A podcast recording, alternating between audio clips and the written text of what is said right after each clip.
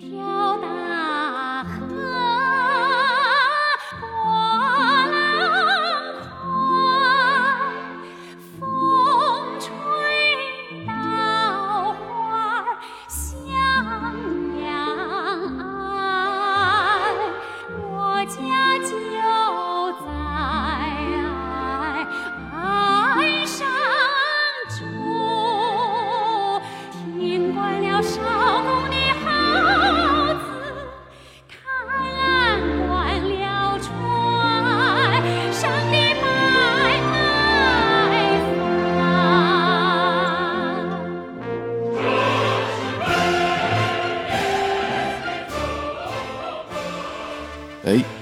随着一首《我的祖国》呀，在我们耳边响起。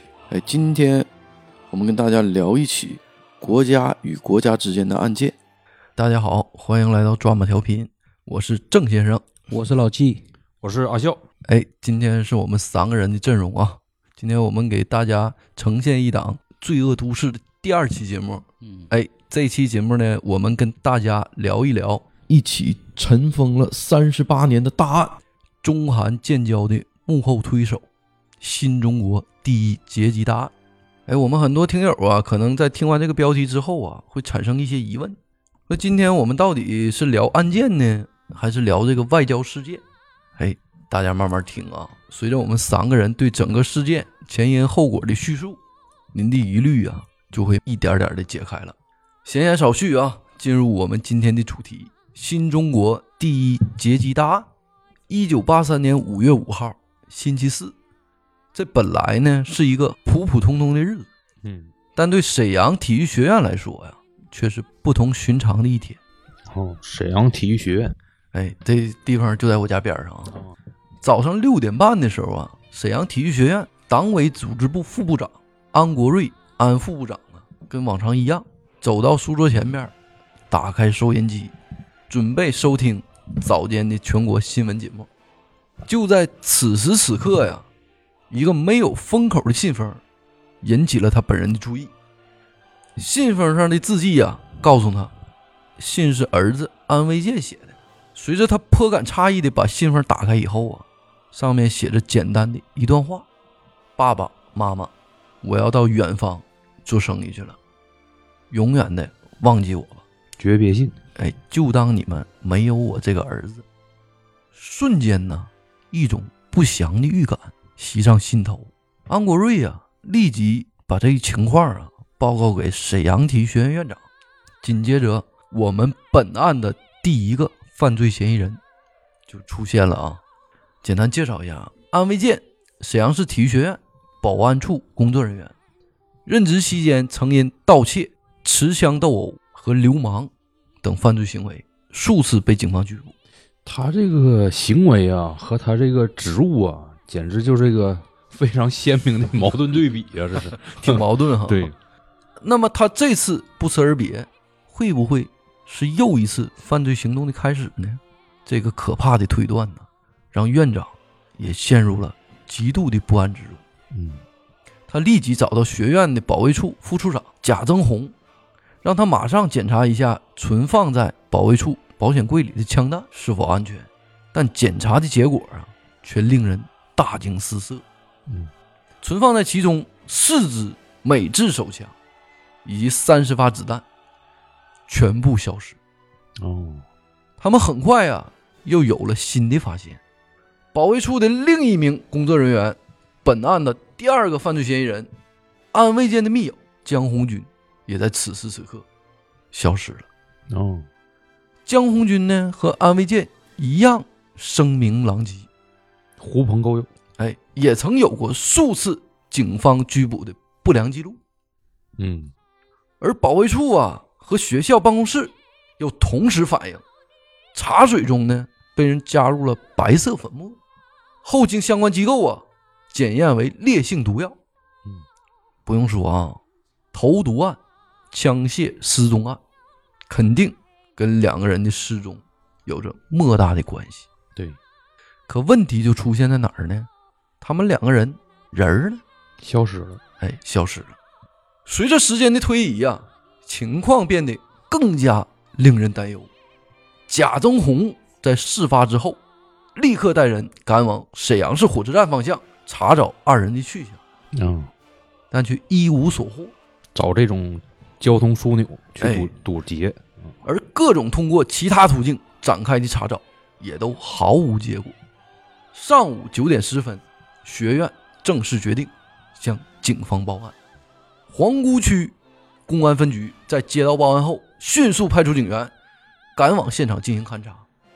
十点整，案情迅速被移交给沈阳市公安局刑警大队。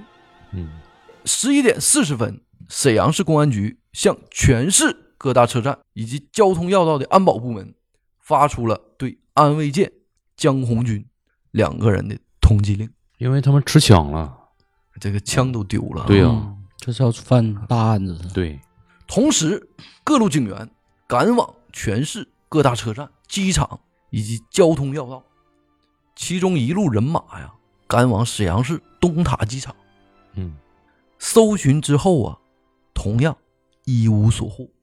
真是消失了啊，还是隐匿起来，此时此刻呀，新中国成立以来第一起得逞的恶性劫机事件，已经在渤海湾的上空发生了。啊，已经上飞机了，哎，飞机已经飞了。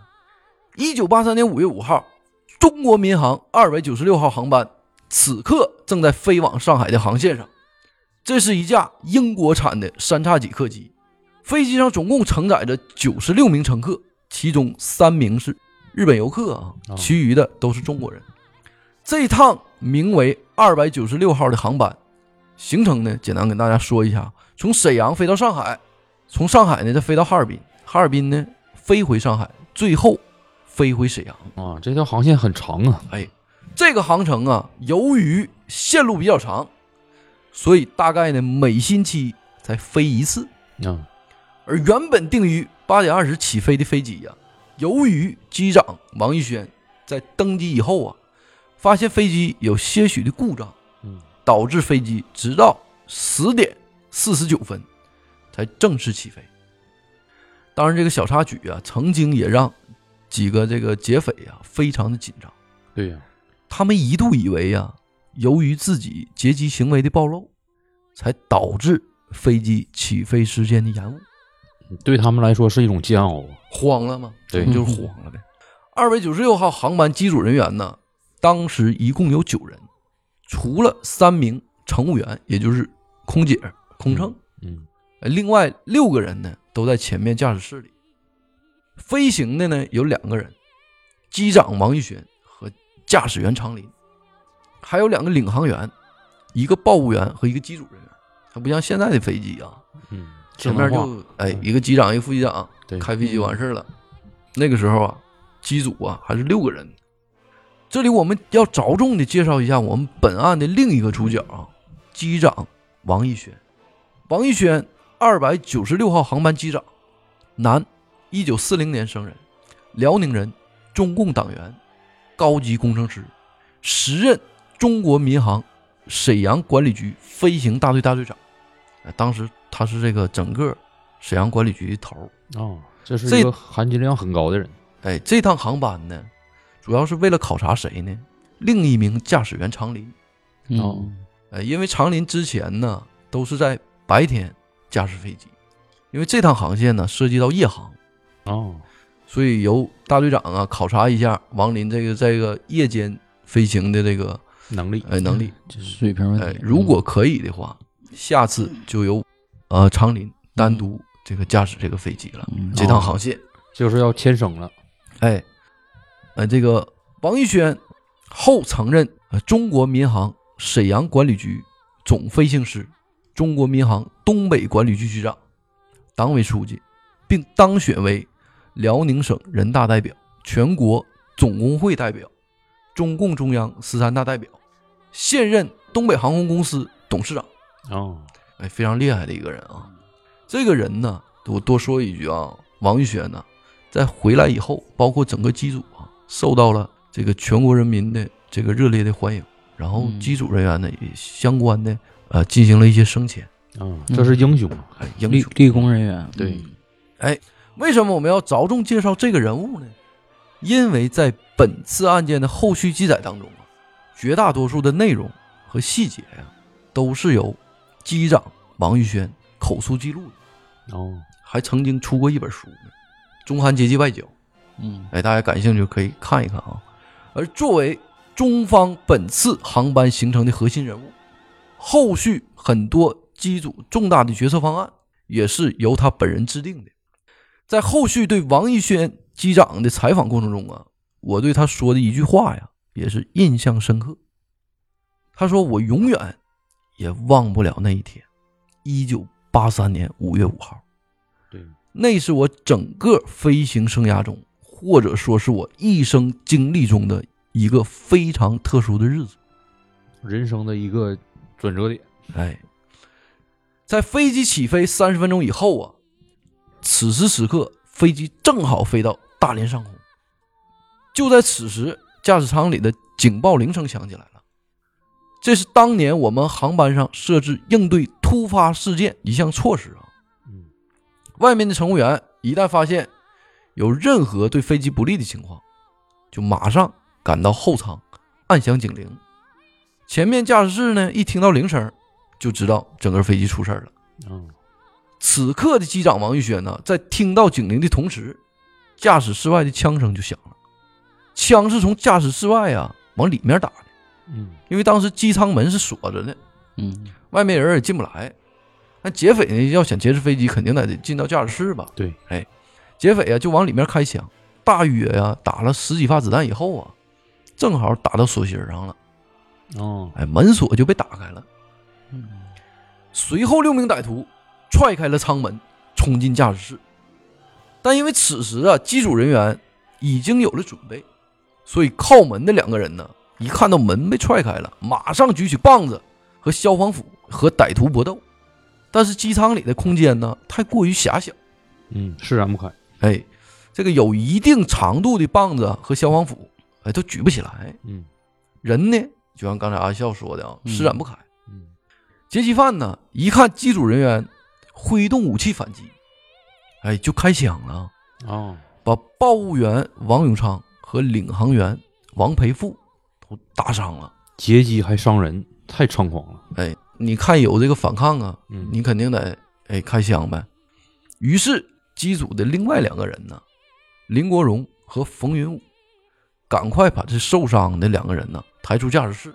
嗯，我再多说一句啊，因为本次航班呢有两个医师，呃，正好呢这两个医师呢给这两个枪伤的这个机务人员呢进行了包扎。哦，嗯如果没有这两个医师啊，他两个人的命啊就没了。保不住了。对哎，这两个医师也很镇定啊。哎，这飞机不落呀，这两个人就够呛了。嗯哎，这个报道里是有简单介绍的啊。于是，哎，此刻的驾驶室里啊，只剩下机长王玉轩和驾驶员常林两个人了。反而几个劫匪呢，全都进来了。嗯，当时根据王玉轩的判断呢，他觉得此时此刻的飞机是在渤海湾的上空。没想到为首的这个劫机犯呢，冲进驾驶室以后，迅速的跑到机长的身边，猛推驾驶杆，同时嘴里他还大声喊着：“一百四十八度，一百四十八度汉城。哦，有预谋。”哎，当时机长王玉轩呢心里就吃了一惊，他一听啊，在渤海湾这个位置上啊，一百四十八度，还真就是汉城的方向。嗯，显然呐，这次劫机呀、是经过精心的准备的。嗯对，精心策划。这个劫机策划的人呢，就是本案最大的犯罪嫌疑人卓长仁。他这个人能策划这个这一起劫机案，说明有一定的背景。哎，简单介绍一下这个人啊，卓长仁，一九四八年生人，辽宁省沈阳市人。当时他已经已婚了啊，妻子王玉春，曾就读于辽宁省航校，嗯，具备一定的航空知识。啊，果然，哎，毕业以后啊，分配到辽宁省机电设备公司统配产品科，任职汽车计划员。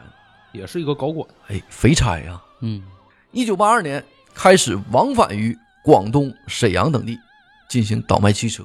啊，倒卖倒卖。哎，可能也涉及到一些个人倒卖行为呗。啊，哎非法收入，哎，不管公司、个人呢，他都有参与。一九八二年三月份，卓长仁受到群众检举揭发，他本人呢也已经被公安机关列为重要的审查对象。哦，哎，这是为后续事件的发展有很大的关联啊。卓长仁对此呢也有所耳闻，他本人呢也对自己的犯罪行为最为清楚不过了啊。哦，哎，一九八二年九月，辽宁省机电设备公司对卓长仁作出停止审查的决定。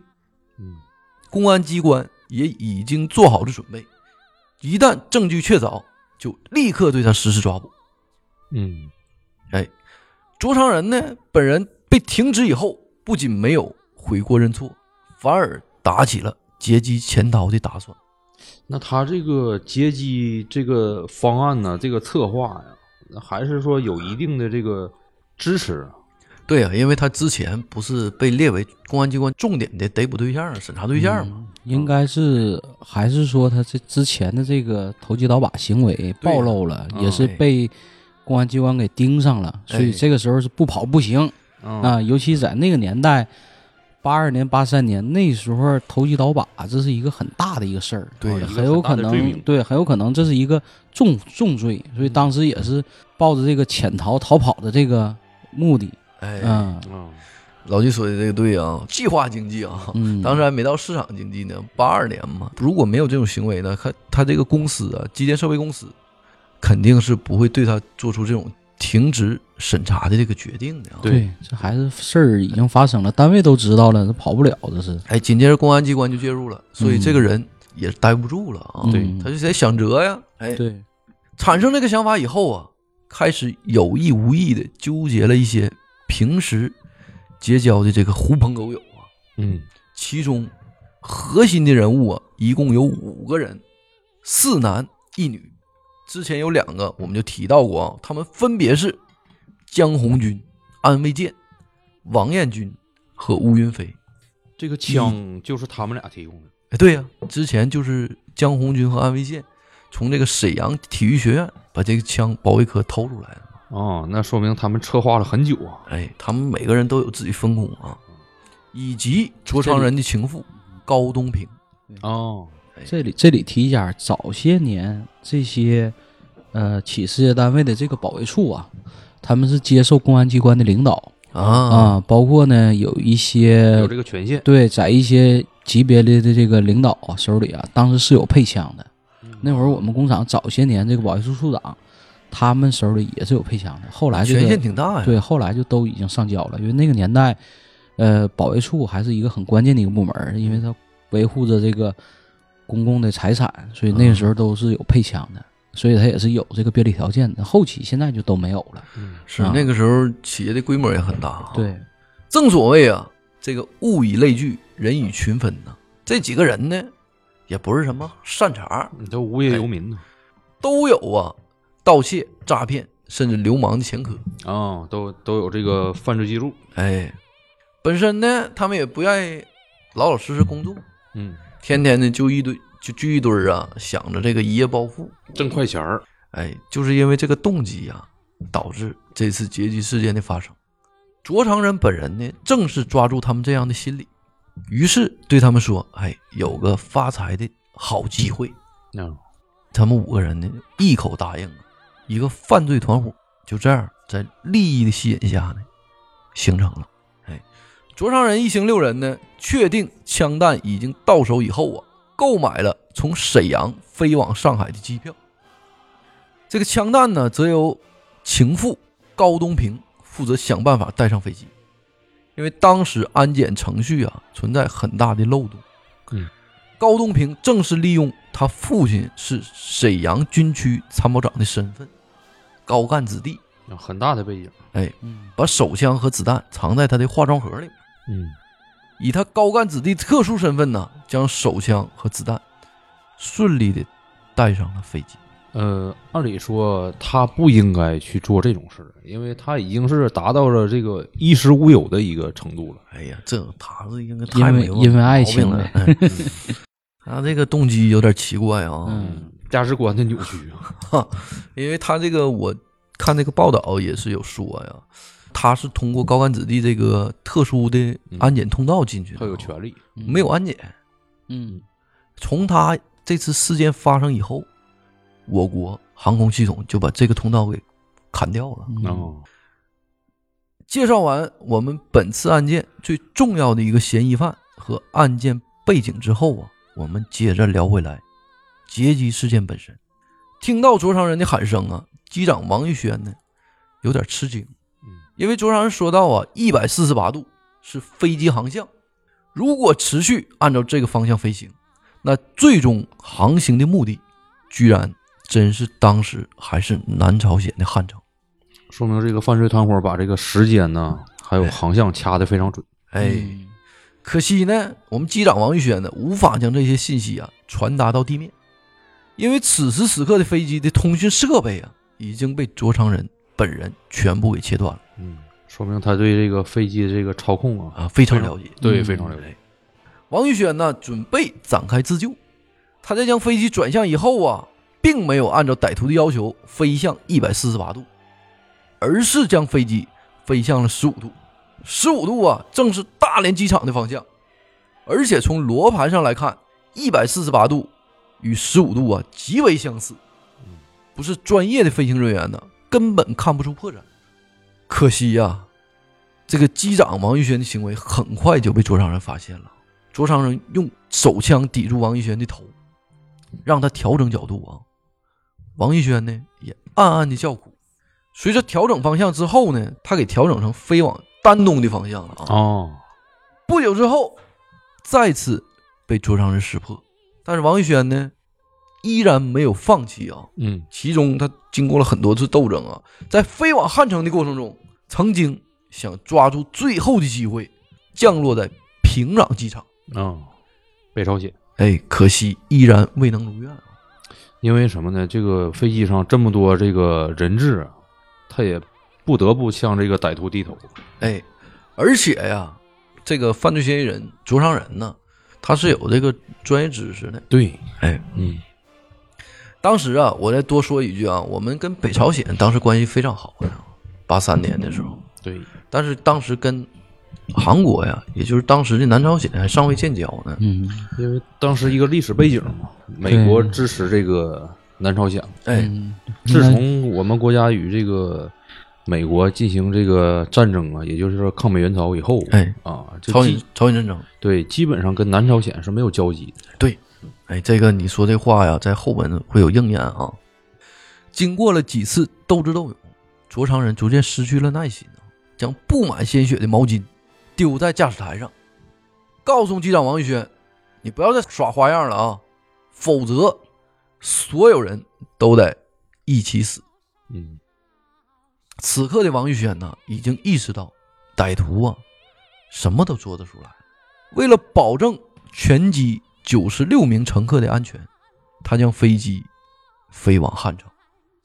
飞机飞过三八线以后啊，南朝鲜的飞机立刻跟上二百九十六号航班。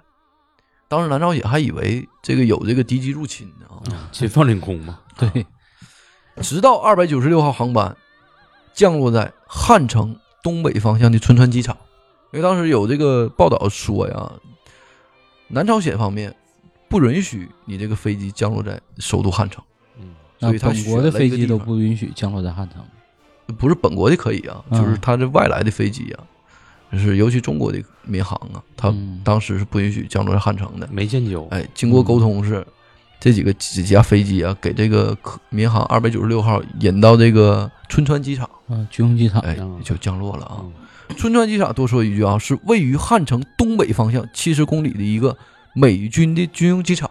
嗯，二百九十六号航班降落以后啊，美军数辆装甲车迅速的赶到，迅速的赶到现场啊，将飞机团团围住。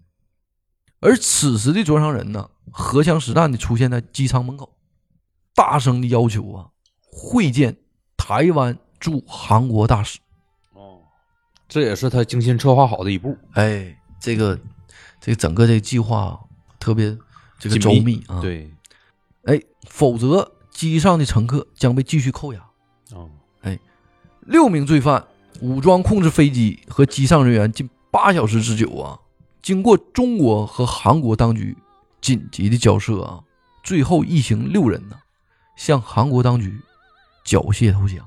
哦，而此时此刻呀，九名机组人员和九十六名旅客才彻底的摆脱了歹徒的魔爪，艰难呐，哎，再次重新获得自由。啊，值得庆幸。哎，一九八三年五月十号下午啊，全体中国旅客和九名机组人员回到上海。回国人员在抵达上海虹桥机场的时候啊，受到了来自全国各界两百多位各界人士的热烈欢迎。嗯，当时的国务院副秘书长、民航总局副局长、上海市副市长均前来接机。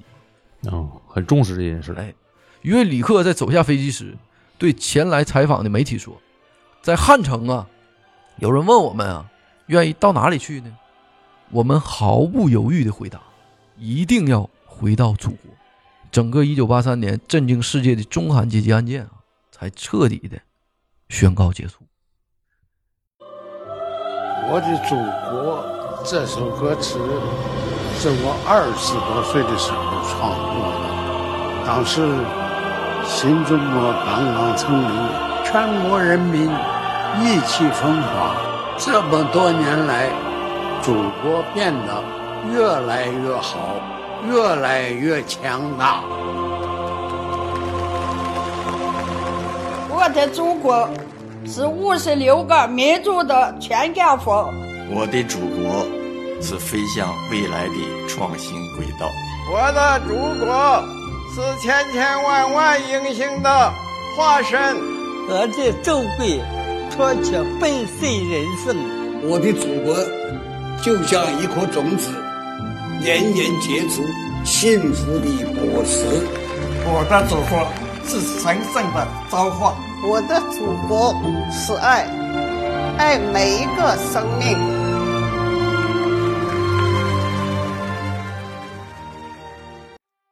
哎，那我们今天的节目呢，是不是到这儿也就完事儿了呢？完事儿了。哎，完事了，没有啊？案件聊完了，我们今天节目并没有结束啊。紧接着，我们会从外交的角度和六名劫机犯后续的生活，哎，展开来跟大家聊一聊。上个世纪五十年代呀、我国参与了抗美援朝战争，把联合国军呢整个挡在三八线以外，哎，成功的阻止了韩国统一朝鲜半岛。对，因此啊，中国与朝鲜的关系，哎，当时是非常紧密的啊。哦，中国只承认朝鲜是一个国家，同时呢，不承认韩国的存在。在那个时期啊，中韩两国呀完全没有任何的官方交流。中国外交部有着明确的明文规定，在国外的公共场合，中方外交人员不允许和韩国人打交道，甚至连握手都不可以。哦，哎，韩国半岛啊，在当时也是社会主义与资本主义对立的一线阵地呀、牵扯着美国、苏联、中国、日本等一系列国家。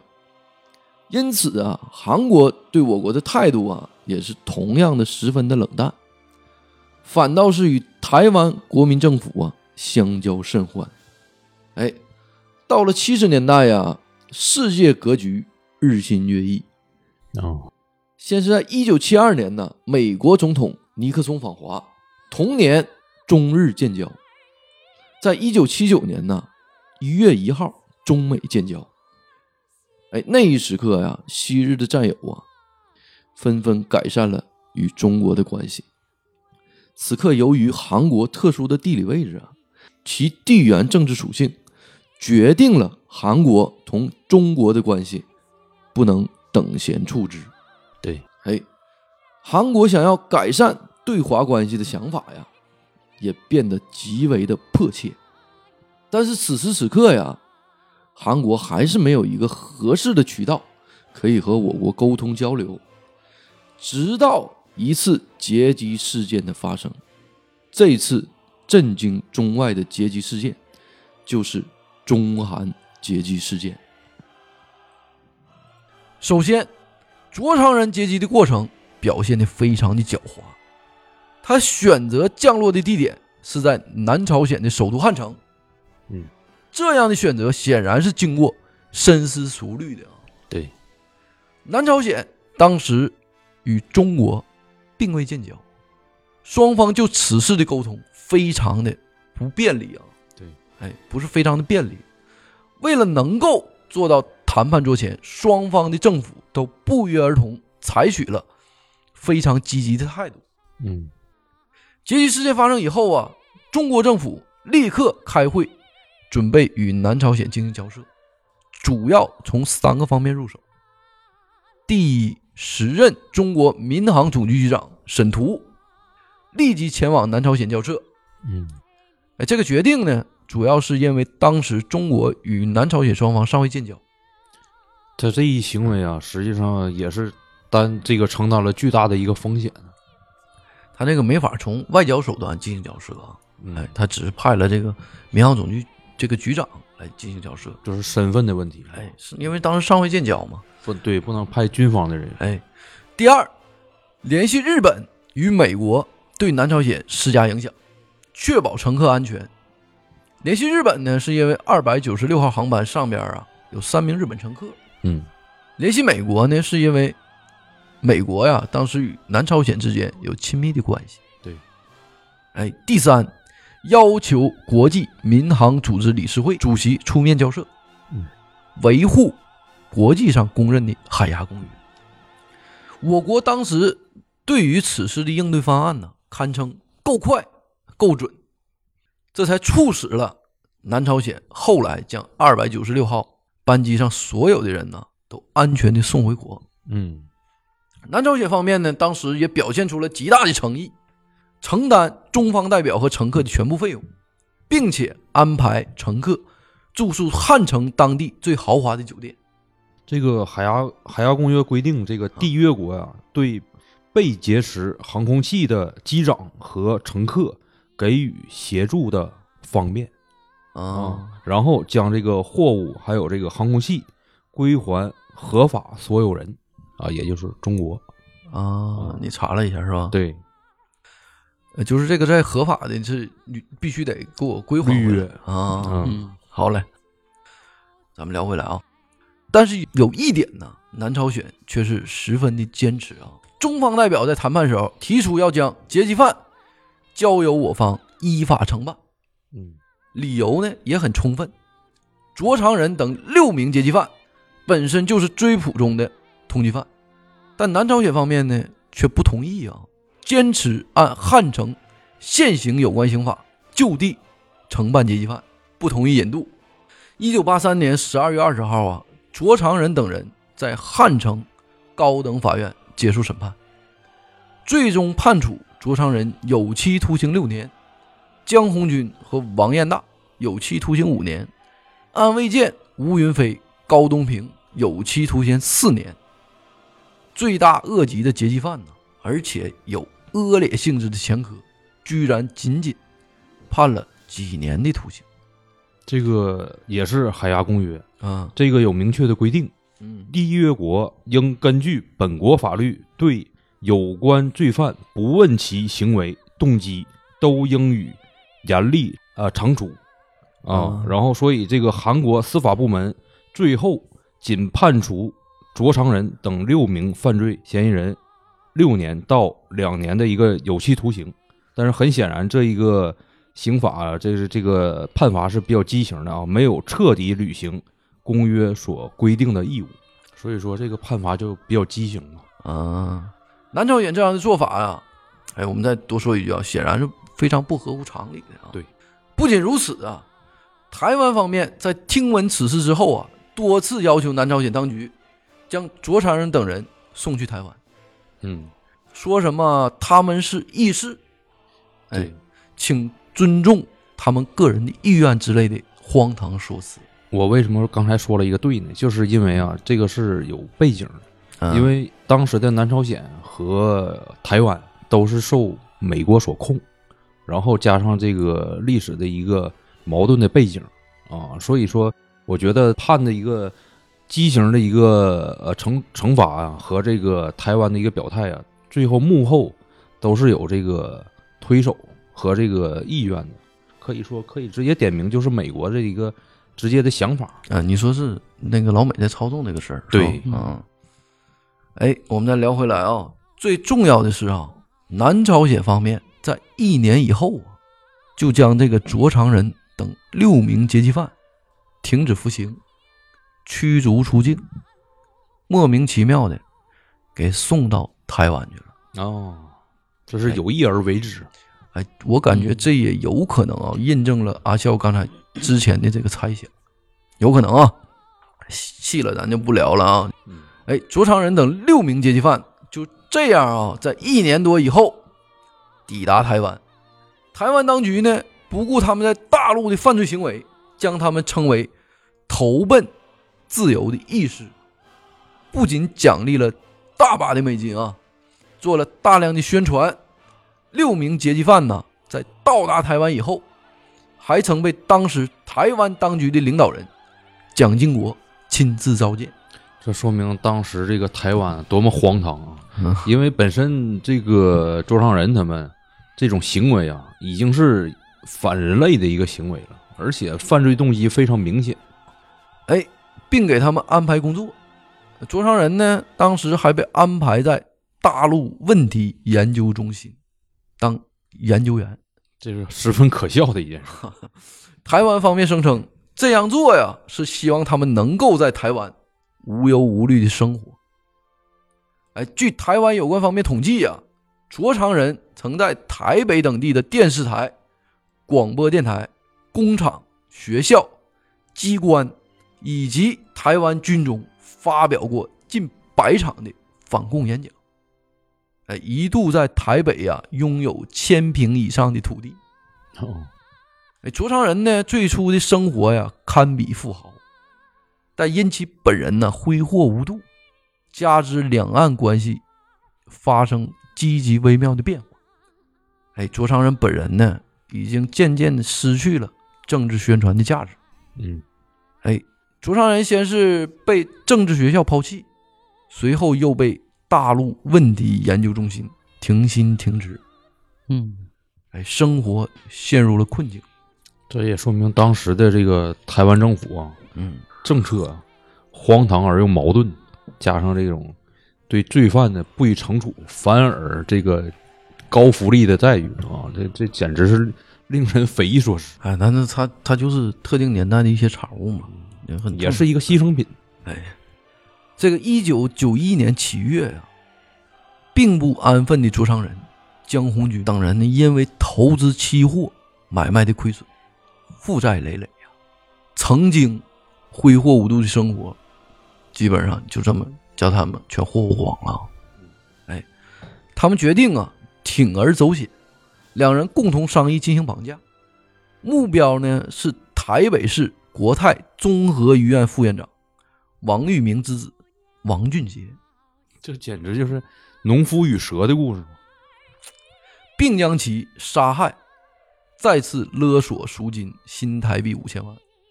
嗯，这种我就没太明白啊，就先给他干死了，嗯，再勒索钱。这是荒唐步骤你这个 有问题呀、逻辑上有问题，不通。嗯，那最后也没勒索成功啊，毕竟这个人没了。同年十一月，事件败露，卓长仁随后被判处死刑。嗯，哎，是在台湾吗？台湾，嗯，就是也就是说，台湾把他们当成英雄，后期又把他们判成了死刑。哎，这个事儿啊，这六个人我感觉有点太作了。嗯嗯，当时我这个看报道啊，给他们的钱呢，美金呢不计其数，啊，就几百万、几百万的给。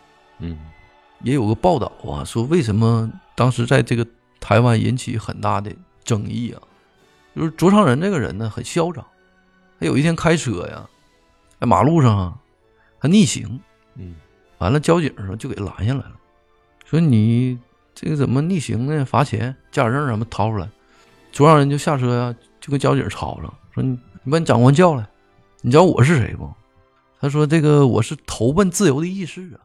嗯哼，然后周围这个舆论呢，就一下给他报道出来了啊。这个民民众也也很气愤呢，因为台湾当局的这个交警啊，一听他这个身份呢，哎，把他给放了，哦，没对他进行处罚。然后这个事儿啊，当时在台湾呢引起很大的轰动，嗯，啊，也还是很嚣张的人，嗯，也是因为这个两岸关系啊，肯定是发生了变化，嗯嗯。啊，如果你要是还是说在这个蒋经国这个时代说大肆宣导的话，他还是可以这么嚣张下去。有保护伞。十年之后啊，二零零一年八月，卓长仁、江红军两人于台北被实行枪决。卓长仁时年呢五十三岁，江红军呢时年四十一岁。嗯，在赶赴刑场时候的过程中啊，卓昌仁。依旧坚持身着十八年前劫机到韩国时候穿的这个衣服，哦，哎，甚至在行刑之前呢，就祈求台湾当局看在昔日的情分上，留自己一条性命。昔日什么情分？昔日反共义士嘛。但是他有绑架勒索，但台湾当局并没有对他进行这个纵容啊，直接就给枪决了。第二天，台湾媒体评论道：“昔日名利双收的反共意识，如今步入刑场，自由的真谛为何物？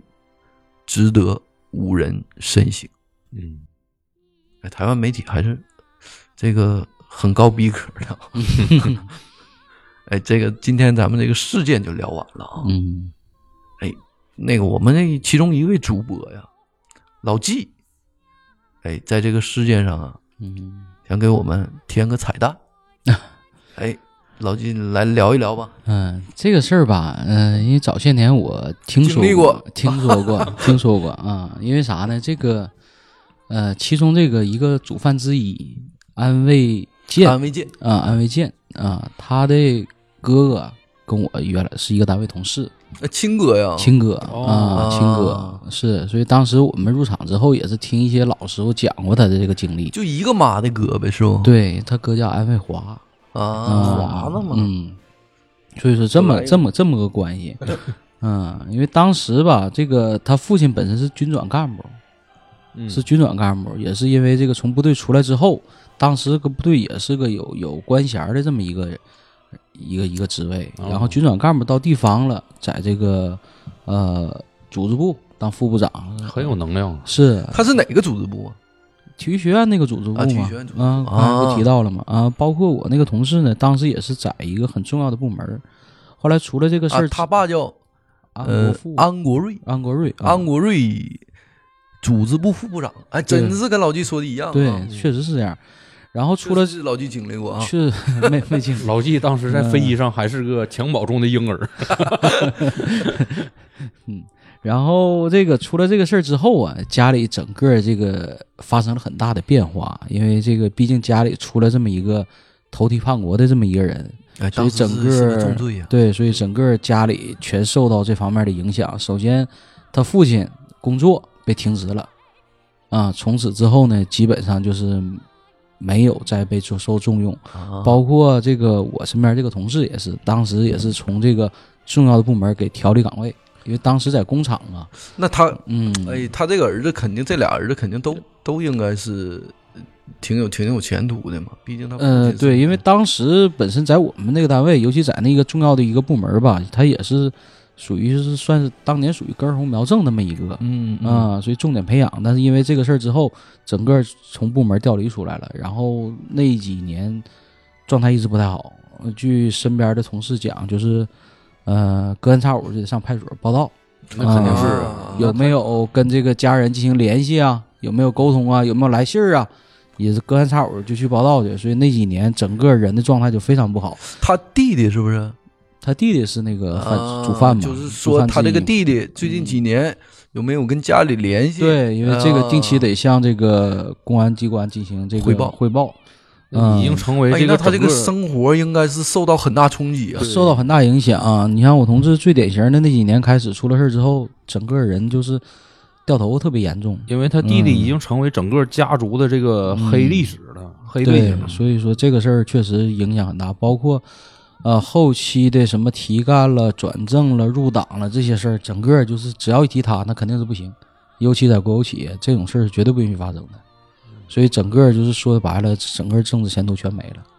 后来这个老师傅也是凭着一股干劲儿吧，就说白了讲话，你政治没啥前途，那就凭工作认干呗。嗯、哎但是所有什么评先进、劳模啥的这种东西全没有，就因为他有这段经历。当时啊，嗯。就是我知我了解的啊，嗯。就是呃，在工厂里边，嗯。一方面是这个根红苗正，另一方面呢，就是你的这个积极态度，还有一些那个时候我记得好像还有这个贫农、富农啊，经常父母还经常提这个，也就是说你的成分问题，早些年会有成分，但啊是八几年那会儿就还谈论这个问题。嗯，那会儿就稍微这个阶级成分这块儿吧就差了，但是那会儿也是看，因为你整个家族的这个这个这个政治背政治政治背景，一旦这个出现问题之后，这是大事儿，对，所以任何一个单位、任何一个部门都会对这种人会一个特殊照顾。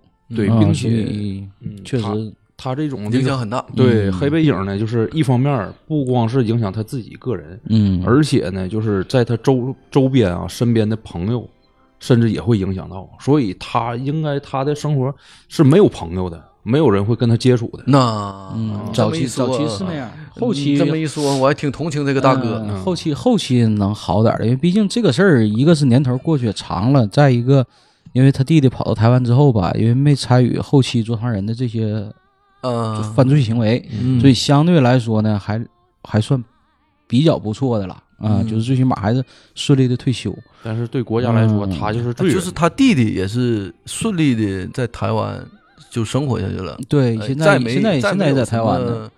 犯罪的这个，后来没再犯事儿，嗯就比较老实，用再他用话讲就是比较老实了。啊后期事儿没参与，嗯，然后一辈子也不能回国，因为回国之后他还是一个回国之后，通缉的那你就罪犯，就是死刑。肯定是那啥嗯，回国也是通缉的罪犯。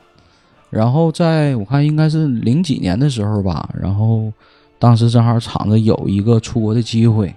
啊，然后也是因为这个事儿也过发生很多很久了，也过去很多年了，呃，包括现在有些东西也都解密放出来了。后来也是大家使了很多劲儿吧，给这个这这个我们这个同事一个机会出国，在美国啊，以这个出国的这个机会让他出去一趟，因为整个这些年他是不允许出境的。啊，然后这这这这得有个二十年了。然后他出到美国，他弟弟从台湾飞到美国，这样兄弟俩在美国相见。哎，这都没有，嗯这得有个四十年了呀。嗯，二人相见确实不是他，我再多问一句啊，就是他他弟弟嗯，也去美国了对，俩人在美国相见。啊。嗯，这个那这个事儿，呃，这种劫机事件呢，这个八三劫机事件呢，呃，是一个结果，其中一个结果是中韩建交嗯啊，对，从此它是一个之后建交。对开端，它是一个中韩建交的破冰嘛？对对但破冰行动是如果说这个往另一个极端方向发展的话，就是比如说引起这个国家之间的矛盾，甚至啊，如果有这种摩擦和战争的话，那么他真是一个历史的罪人了。啊，我多说一句啊，就是从这个一九七二年啊，尼克松访华，嗯呃，中国和美国的关系，缓和了，哎，就已经得到很大的缓和。一九七二年当年，我如果没记错的哈，日本的态度就发生积极转变了啊，中日建交了。对嗯紧接着，一九七九年一月一号，中美建交。嗯。嗯也就是在这个大背景下啊，当时啊，中国和韩国呀，就是南朝鲜呗，我们在这个很多的这个国际大事件当中啊，我们是有规定的，你不允许双方人员呢有握手的行为，嗯。嗯，这个规定是非常严的，嗯，就是都不允许握手，所以互相之间呢没有什么交流。对，然后当这次事件发生以后啊，我们是怎么建立的互相之间建立这个交涉的呢？